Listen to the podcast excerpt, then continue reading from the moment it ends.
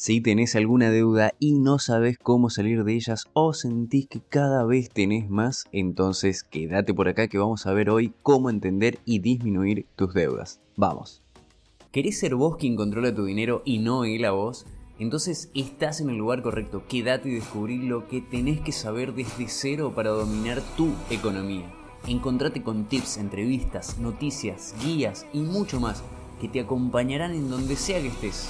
Soy Alejandro Ortiz, te doy una cordial bienvenida, esto es Tu Coach Financiero.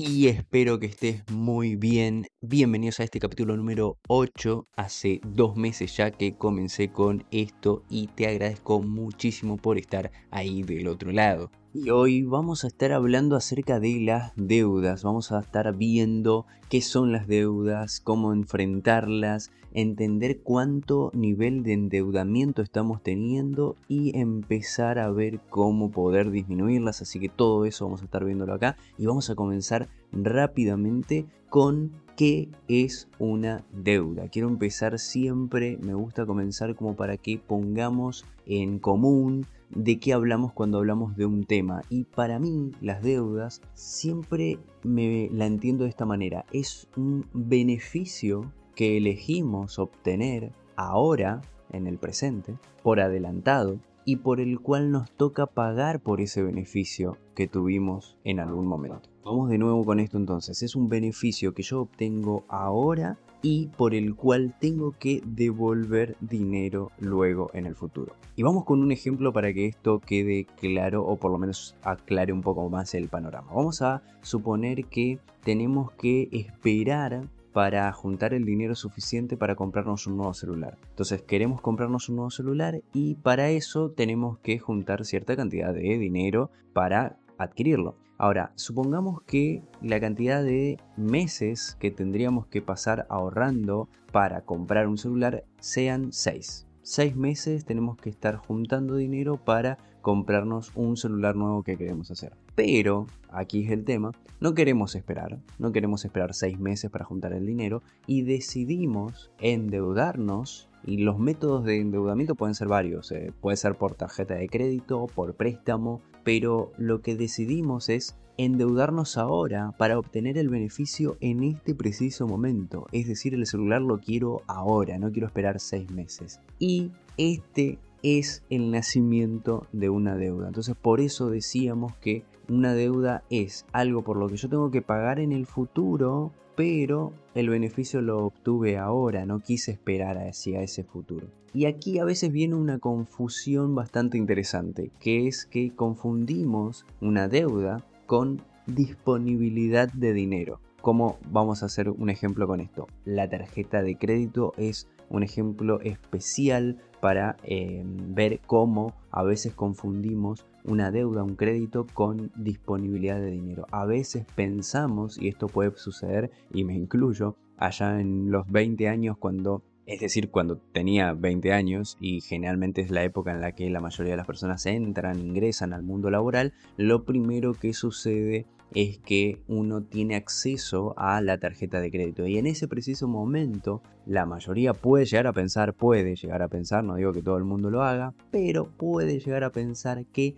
la tarjeta de crédito es como una extensión del dinero que cobran como sueldo. Por ejemplo, si cobramos 50 mil, lo que fuese, pesos, dólares, lo que fuese, si cobramos 50 mil pero tenemos una tarjeta que nos permite consumir otros 50 mil como línea crediticia, de alguna manera, si no tenemos una formación financiera, entendemos que esos siguientes 50.000, esos otros 50.000 de línea crediticia que tenemos, también implica dinero, también implica una extensión del sueldo y de repente pensamos que nuestro poder adquisitivo es de 100.000 pesos, supongamos, ¿no? Entonces, nuestro poder adquisitivo, a no confundirnos, es de 50.000 porque nuestro sueldo es de 50.000. La línea crediticia que nos han dado por otros 50.000 es algo que nosotros podemos optar por gastarla si tenemos la necesidad o si sabemos cómo hacerlo.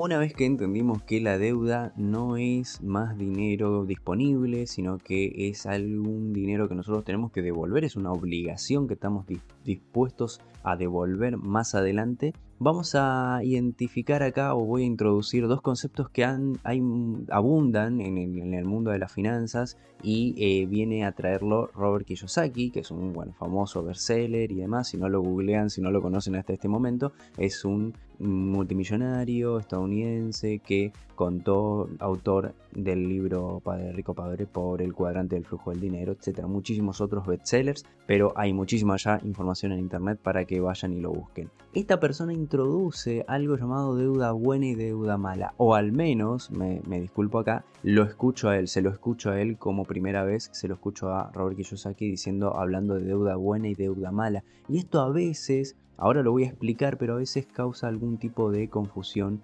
acerca de, bueno, hay una deuda mala y me está haciendo sufrir o me tiene que hacer sufrir y la otra es la que hay que hacer. Bueno, explico brevemente entonces cuál es la diferencia entre estas dos y después voy a dar mi, mi opinión acerca de eso, por supuesto. La deuda que él menciona como una deuda mala es aquella que, dice él, uno contrae y por la cual tenemos que pagar con nuestro esfuerzo directo. ¿Qué quiere decir esto? De nuestro bolsillo, invirtiendo tiempo para pagar esa deuda. Y el clásico ejemplo acá es del celular que vimos hace un ratito. Nos compramos el, nos, nos compramos el celular y luego tenemos que entregar trabajo durante varios meses para poder cubrir eso que compramos. De a eso él le llama una deuda mala porque estamos poniendo de nosotros para ese anticipo que decidimos adquirir. Y por otro lado, él menciona lo que sería la deuda buena y él la caracteriza como aquella que uno adquiere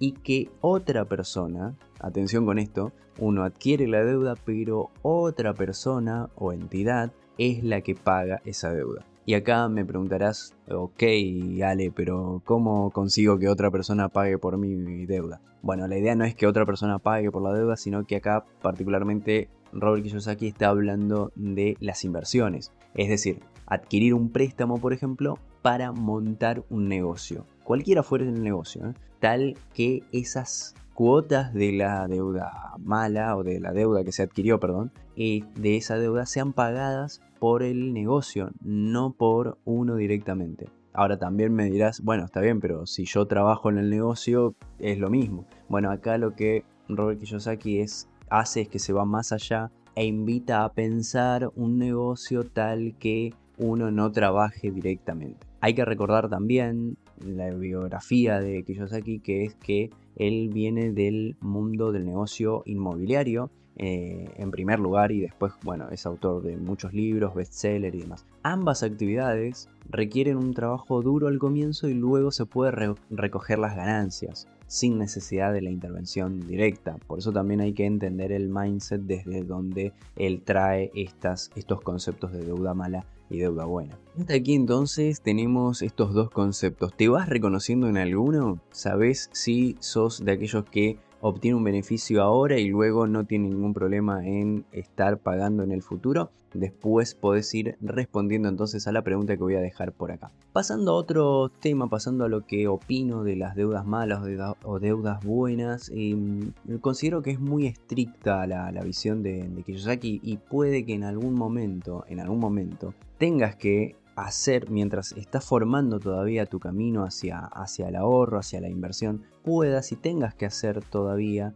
algún gasto con tarjetas de crédito o préstamos para adquirir eh, algo que tenga que ver con tu calidad de vida directa o mínima. Por ejemplo, si no tenés un dinero mm, como fondo de emergencias, por ejemplo, como para comprar una heladera eh, de un, en un solo pago porque se te rompió la heladera, por ejemplo, en un momento. Y bueno, en ese momento sí vas a tener que ir y adquirir una deuda o sacarla en tarjeta de crédito para financiar esa heladera. Entonces, no nos quedemos con los extremos aquí, sino al menos ser conscientes de que vamos a adquirir una deuda y vamos a tener que pagarla luego.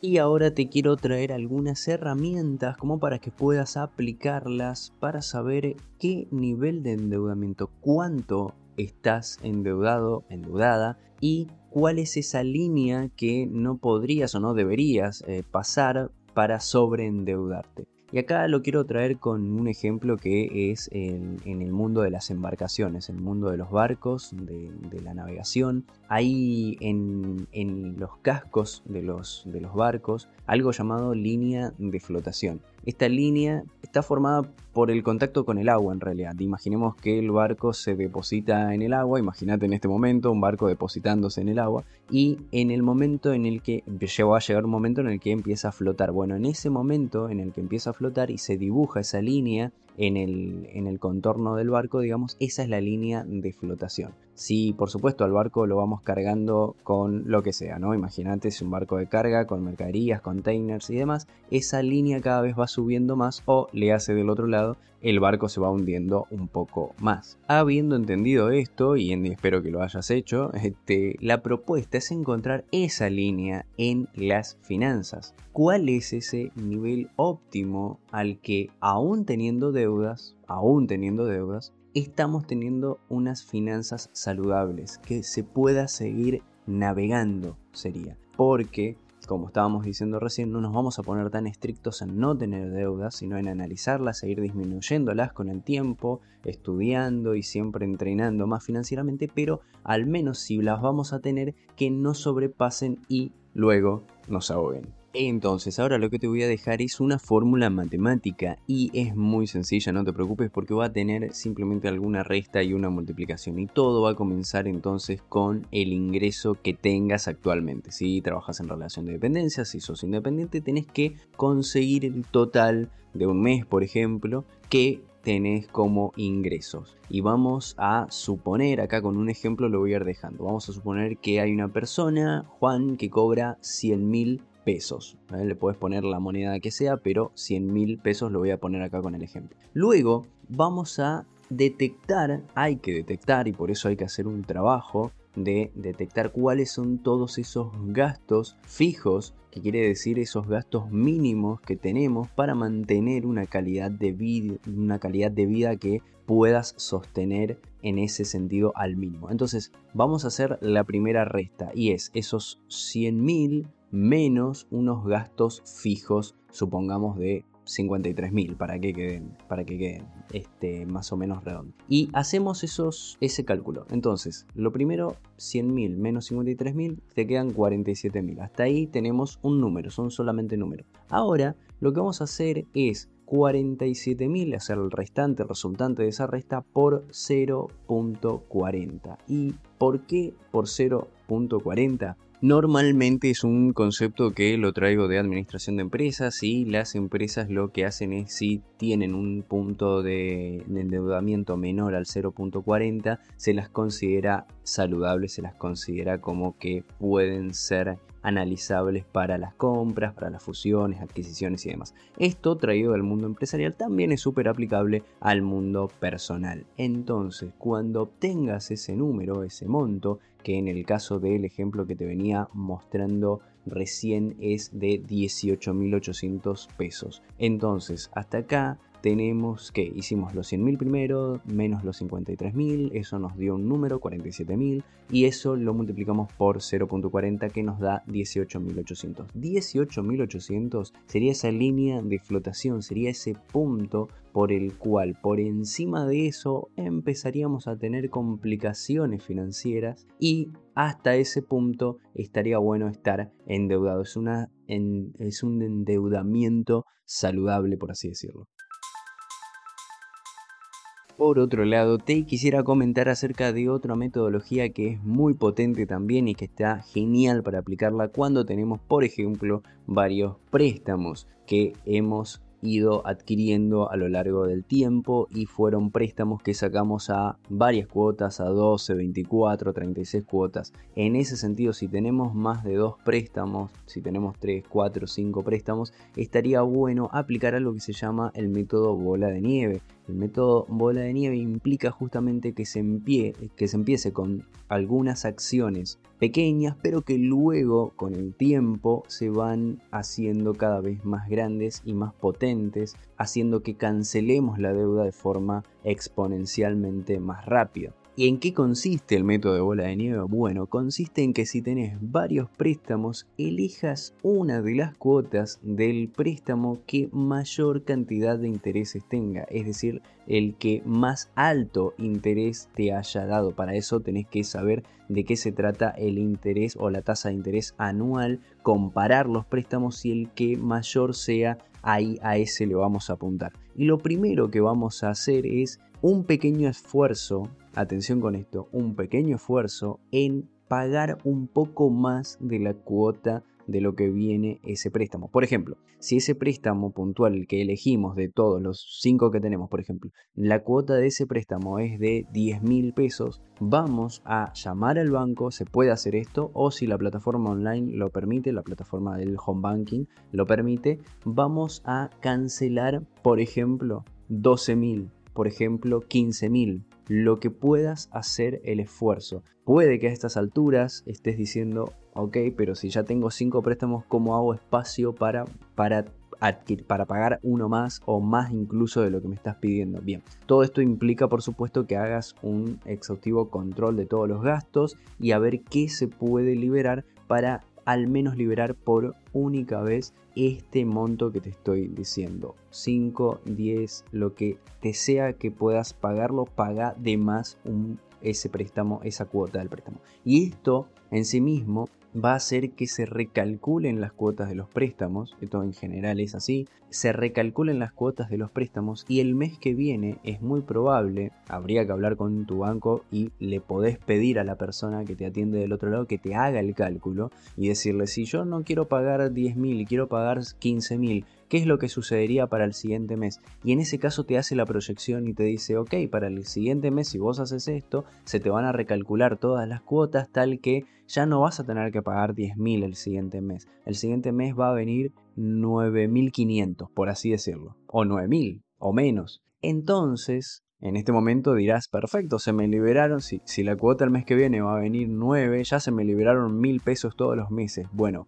no, acá es donde te pido la mayor concentración posible y sigas pagando siempre 10.000, que es la cuota a la que ya estabas acostumbrado, acostumbrada a pagar anteriormente. Y ahí empieza a producirse el efecto de bola de nieve porque cada vez estarías pagando un poco más de la cuota que se te pidió con un esfuerzo inicial, nada más. Y esto se potencia mucho más porque cuando termines de pagar ese préstamo que se te va a adelantar el tiempo para pagar ese préstamo puntualmente, se te va a liberar toda la cuota entera y vas a decir, perfecto, tengo 10 mil pesos más que me sobran porque antes estaba pagando 10 mil y ahora se me liberaron estos. Bien, esos 10 mil, así como está, ya que te sobraron, los destinas a pagar el extra del otro préstamo, de otro siguiente préstamo. Elegís el otro préstamo que también tiene una alta tasa de interés y en ese otro préstamo imagínate que estabas pagando 20 mil, bueno, pagas 30. ¿Por qué? Los 20 mil que tenías anterior más los 10 mil del préstamo anterior. Esto va a causar que cada vez sean más potentes las cuotas que puedas ir pagando y la idea acá es que el esfuerzo que se te va a pedir, por supuesto, es que mantengas el mismo nivel de préstamos, de pagos de préstamos que venías teniendo anteriormente. Pero el resultado final es la cancelación de los préstamos en un muy corto plazo de tiempo, muchísimo más corto que si hubieses esperado las 24, 36, 72 cuotas que originalmente habías pactado. El tema de las deudas. Es un tema apasionante y daría para hablar horas y horas acerca de esto, pero por acá te quiero dejar entonces en este formato de unos 20 minutos que siempre hacemos para que utilices y para que pongas en práctica dos herramientas muy potentes, el índice de endeudamiento, que es el que estuvimos viendo recién, y el método de bola de nieve para cancelación de deudas que de verdad funciona, lo he aplicado con las personas que me han pedido asistencia y funciona luego por supuesto de que hayas tenido un control de cuántos ingresos y cuántos gastos estás teniendo al menos durante uno o dos meses para estabilizarte, crear ese orden y de ahí en adelante planificar el futuro económico que prefieras. Hasta acá el episodio de hoy. Hoy encontraste un concepto más, un dato que te puede servir en tu economía, pero ahí no termina todo. Falta lo importante. ¿Qué vas a hacer a continuación? Aplica esto que aprendiste con un pequeño paso, una pequeña acción como anotar lo que escuchaste o agendarte una tarea. Si tenés alguna duda, me podés escribir en las redes y no te olvides de compartir este podcast con quienes más querés. Nos vemos en la próxima.